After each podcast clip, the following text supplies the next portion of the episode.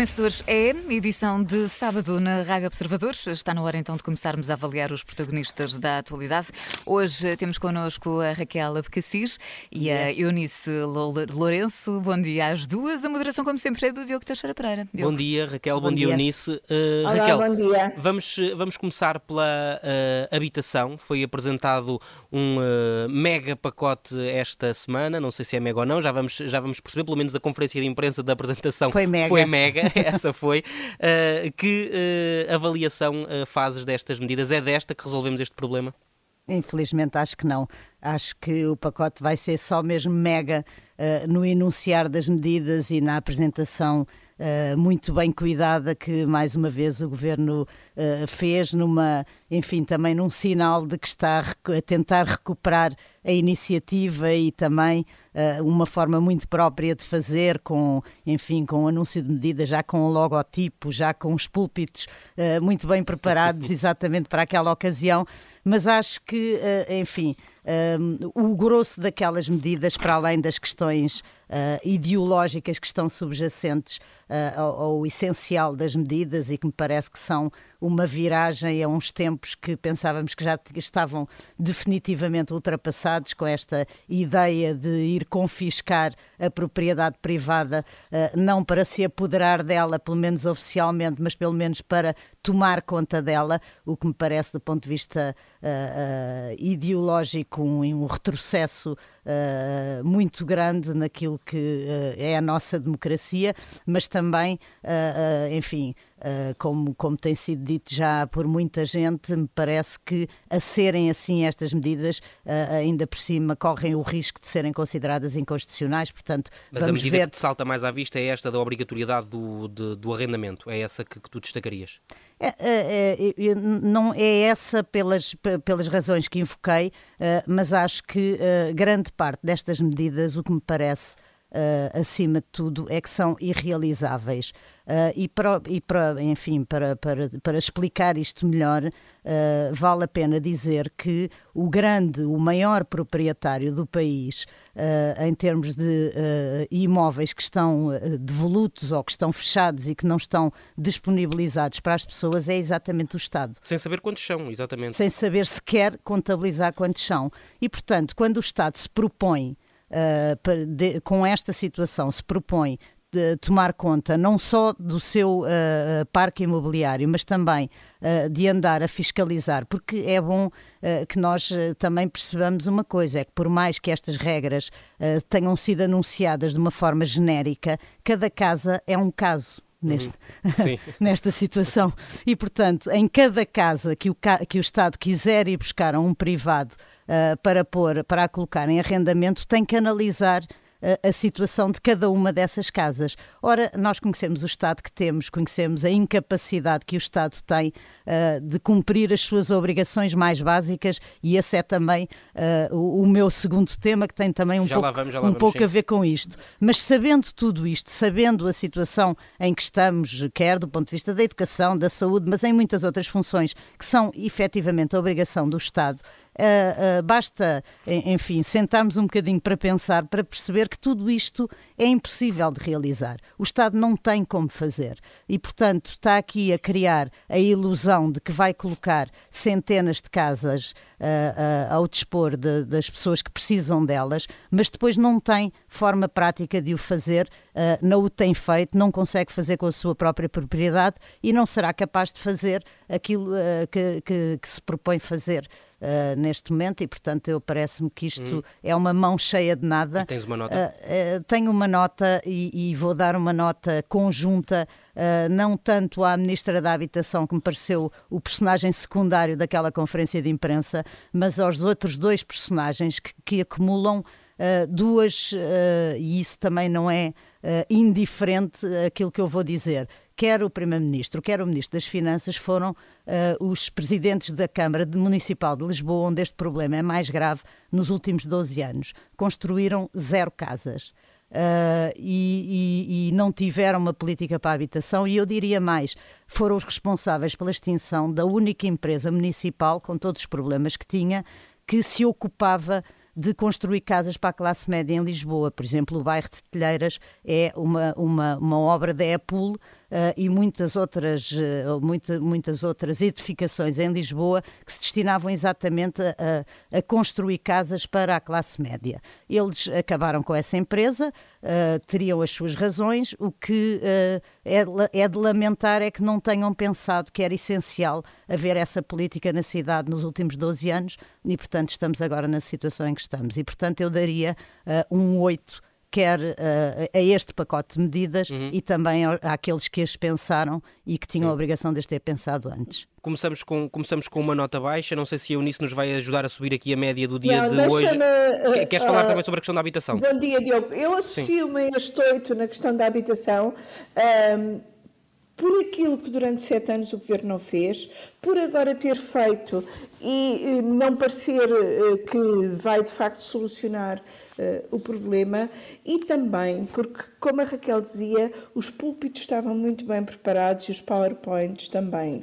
Mas nós estamos a falar de medidas que ainda não estão sequer articuladas, ou seja, a grande parte destas medidas precisa de alterações legislativas e aquilo que o Governo apresentou foram ideias, intenções, não há sequer uh, ainda uma forma legal uh, para estas medidas. E, portanto... Ontem a Ministra nas SIC Notícias até disse que isto ainda vai tudo para consulta pública e, portanto, Sim, ainda pode ter alterações. Um mês Teremos um mês de consulta pública, mas a consulta pública é sobre as ideias, nem é sequer sobre a articulação legal uh, das medidas. E, portanto, como ontem dizia o Presidente da República, que disse que isto será como aos melões, que só depois de abertos é que se vê, quando ele diz isso, não está a querer dizer que é só depois de estarem em vigor que se vê, é só depois sequer de ver as leis que ainda nem sequer existem. Uhum. E, portanto, isto por enquanto é, eh, são declarações de intenções que eu acho feitas logo à partida com margem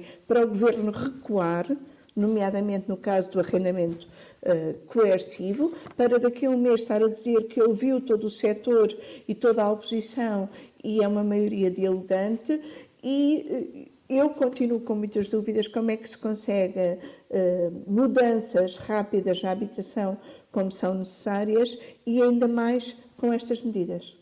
Vamos então eh, mudar de tema. Daqui a pouco a, a, Raquel quer, quer falar sobre um assunto que, de certa forma, vai ter que se colar com este da habitação. Uh, acaba por ser um bocadinho uh, inevitável. Mas para já propunha Eunice que falássemos do, do bloco de, de, esquerda. Catarina Martins anunciou esta semana a saída da liderança. Vem aí, ao que parece, Mariana Mortágua. que antevisão a fases do futuro do partido e, e já agora que análise faz aos últimos anos? Em relação ao futuro, eu tenho muitas dúvidas de que Mariana tenha para já o perfil necessário a uma líder partidária. É claramente a figura eh, quase que da sucessão natural e, e o Bloco parece ter aqui umas sucessões eh, muito quase que hereditárias dentro da sua própria uh, direção. Uh, mas, por outro lado, é alguém que, como uh, diz Fernando Rosas uh, no Expresso desta semana, ainda tem de aprender a criar empatia. É alguém que tem níveis muito elevados de aceitação em determinados setores, mas também tem níveis muito elevados de rejeição noutros. Alguém que tem intervenção muito veemente em algumas áreas, como as finanças e como a habitação, mas que ainda não me parece ter uma visão alargada e abrangente como é necessário a uma líder partidária.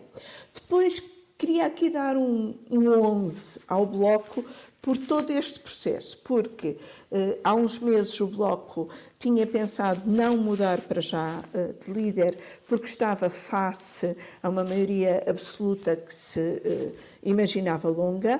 Uh, acabou por uh, decidir avançar para a mudança, porque, como Catarina Martins uh, explicou, o que mudou, entretanto, foi a instabilidade da maioria absoluta e, portanto, ter conseguido dar este passo tem o seu quê de positivo, perceber que, afinal, tinha de mudar depois da grande derrota de há um ano, mas depois, essa, nessa mudança, Catarina Martins agora parece um bocadinho uh, empurrada com dirigentes como José Manuel Pureza, que disse ao público que Catarina Martins faz um, um grande serviço ao Bloco não se recandidatar. E, por outro lado, tendo aqui um certo, como é que eu ia dizer, um certo fechamento de, do próprio bloco, que, eh, onde há uma direção, uma oposição interna um bocadinho incipiente e onde as coisas não são uh, claramente discutidas na praça pública e claramente uh, as sucessões não se fazem uhum. de uma forma tão aberta como em muitos outros partidos. Tens uma nota? A nota é um 11 por, eh, por Catarina Martins ter conseguido o melhor resultado sempre uh, do Bloco, mas também o pior dos últimos 20 anos, uh, mas por ter tido a capacidade de uh, mudar de ideias e do Bloco mudar de ideias de outubro para agora. Já, já vou uh, voltar a ti, Eunice, para falarmos também de outro assunto que marcou esta semana, que, foram, uh, que foi a revelação do relatório da Comissão Independente dos Abusos Sexuais da, da Igreja. Uh, para já, vamos falar de estudantes e da condição de vida dos estudantes. Como dizíamos há pouco, Raquel, é inevitável que este tema se cole com a questão da habitação, porque a habitação é um dos, um, é um dos pontos fundamentais na vida de um estudante. que avaliação fazes também sobre, este, sobre esta questão? Olha, eu acho que uh, uh, faço uma avaliação uh, triste, sobretudo, porque os estudantes, sobretudo os estudantes do ensino superior, são a, a nossa reserva para o futuro. são aqueles que podem construir o nosso futuro e construí-lo de uma forma um bocadinho diferente. Uh, e tenho muita pena que, uh, e, e, custa muito ver que em 2023 uh, nós vejamos os, os estudantes universitários viverem situações uh, que já deveriam estar ultrapassadas, enfim, que, que há 20 anos ou 30 ou no início da nossa democracia uh, nós lutámos todos muito, o país lutou muito para uh, ultrapassar uma certa visão e cenário de pobreza que impedia que as novas gerações pudessem, no fundo, ascender no elevador social. E aquilo que nós, as notícias que nos chegam sobre a forma e as condições que são dadas aos estudantes uh, para poderem tirar os seus cursos deixam-me uh, muito preocupada. Eu esta manhã, ainda há pouco, ouvia no vosso noticiário das 11 da manhã uh, uma história que tem que ver com as dificuldades de alimentação dos estudantes nas cantinas. Vão ser servidas cada e, vez mais refeições Cada vez mais sim. refeições, porque cada vez os estudantes têm mais dificuldades e esta manhã lia também notícias sobre uh, estudantes acumulados em corredores, em residências, a pagarem 250 euros por um lugar num beliche. Uh, e enfim, depois todos os relatos de, de muitos estudantes que uh, os, os, que ainda arriscam vir a acabarem por desistir dos seus estudos e por mudarem as suas opções porque não têm condições objetivas para o fazer. E este pacote que o Governo apresentou esta semana e, responde a isso? Não responde porque não há uma palavra sobre isso e sabemos que um dos maiores problemas que existem nesta cidade de Lisboa e nas grandes cidades universitárias é exatamente a questão de não haver residências para estudantes. Essa é uma é um um, é um segmento da política da, da, da, da habitação fundamental hoje em dia nas cidades modernas, é criar condições para que os estudantes possam uh, ter o conforto necessário para poderem tirar os seus cursos nas universidades uh, para as quais concorrem, para as quais têm notas para entrar. Uh, e é evidente, não, não é preciso pensarmos muito para perceber que não há condições para se tirar um curso superior a dormir num beliche com, uh, num quarto com uh, seis beliches a 250 euros o beliche, quer dizer, não, não, não é possível. E, e sobre isto, mais uma vez, é a inconsistência destes mega pacotes que parece que resolvem tudo, mas depois, se forem vistos à lupa, não resolvem nada. E a questão dos estudantes e das residências para estudantes é, de facto, uma questão prioritária. Uh, todos os anos, no início do ano letivo, nós uh, fazemos reportagens sobre isso e depois passam os meses e parece que uh, tudo acabou e que tudo está resolvido e vamos vendo aqui e ali as notícias de que, de que estas situações não estão resolvidas e isso, como eu digo, mais do que a situação só concreta atual, é também um sinal de pobreza do país que eu acho que fala mais do que muitas estatísticas e muitos PIBs e muitas médias europeias, aqueles números económicos com que estamos uh, habituados a lidar todos os dias, mas os reais números são estes. E, e, e que nós não, não sejamos capazes de criar condições para que as novas gerações possam ter uh, o, o, mínimo de conforto necessário para poderem tirar os uhum. seus cursos e construírem o seu futuro e o nosso futuro, acho que é um péssimo sinal para o país.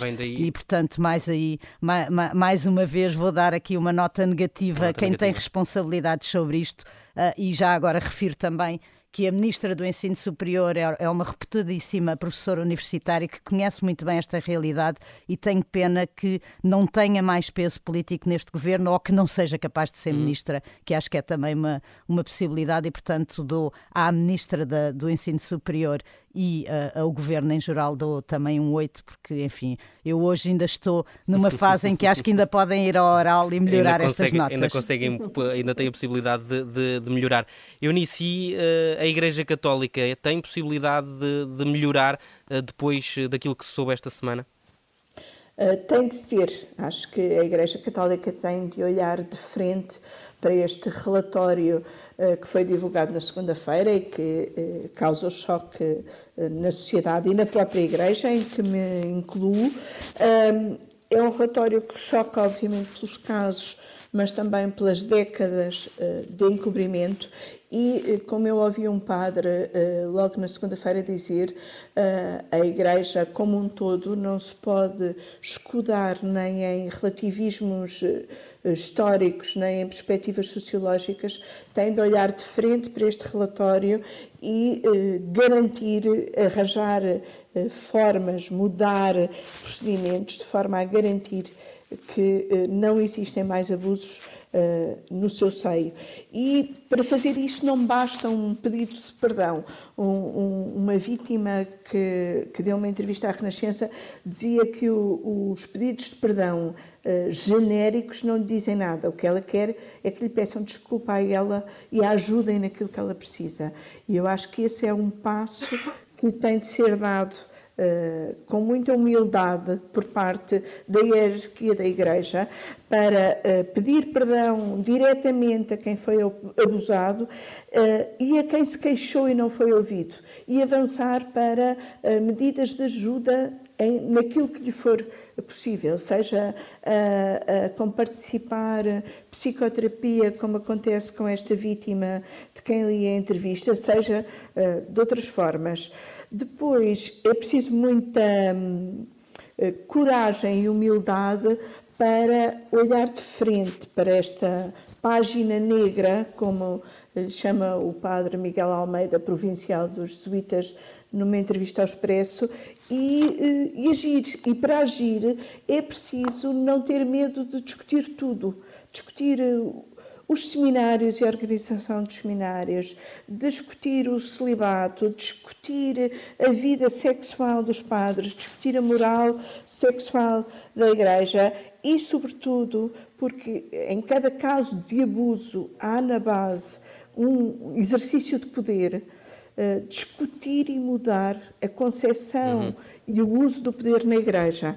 Uh, depois, Tens nota? Eu acho que isto é tão mau. Uh, queria olhar pela positiva e dar um 12 uh, aos jesuítas e ao provincial dos jesuítas, o padre Miguel Almeida, uh, porque desde 2018 já tomaram medidas em relação a abusos, como um manual de proteção, como serviços de proteção, e porque o padre Miguel Almeida revela nesta entrevista que já falei ao Expresso uma lucidez uh, muito grande que me parece uh, apontar caminhos uhum. uh, e dar também um 12 ao Primeiro-Ministro por não se ter ficado pelas declarações de choque que ouvimos de muitos responsáveis, tanto da sociedade como políticos, Sim. e ter assumido que há um conjunto de lições a tirar para outros domínios, eh, porque, citando António Costa, a Igreja teve uma grande coragem que nos obriga a todos a interrogarmos sobre outros domínios e outros espaços.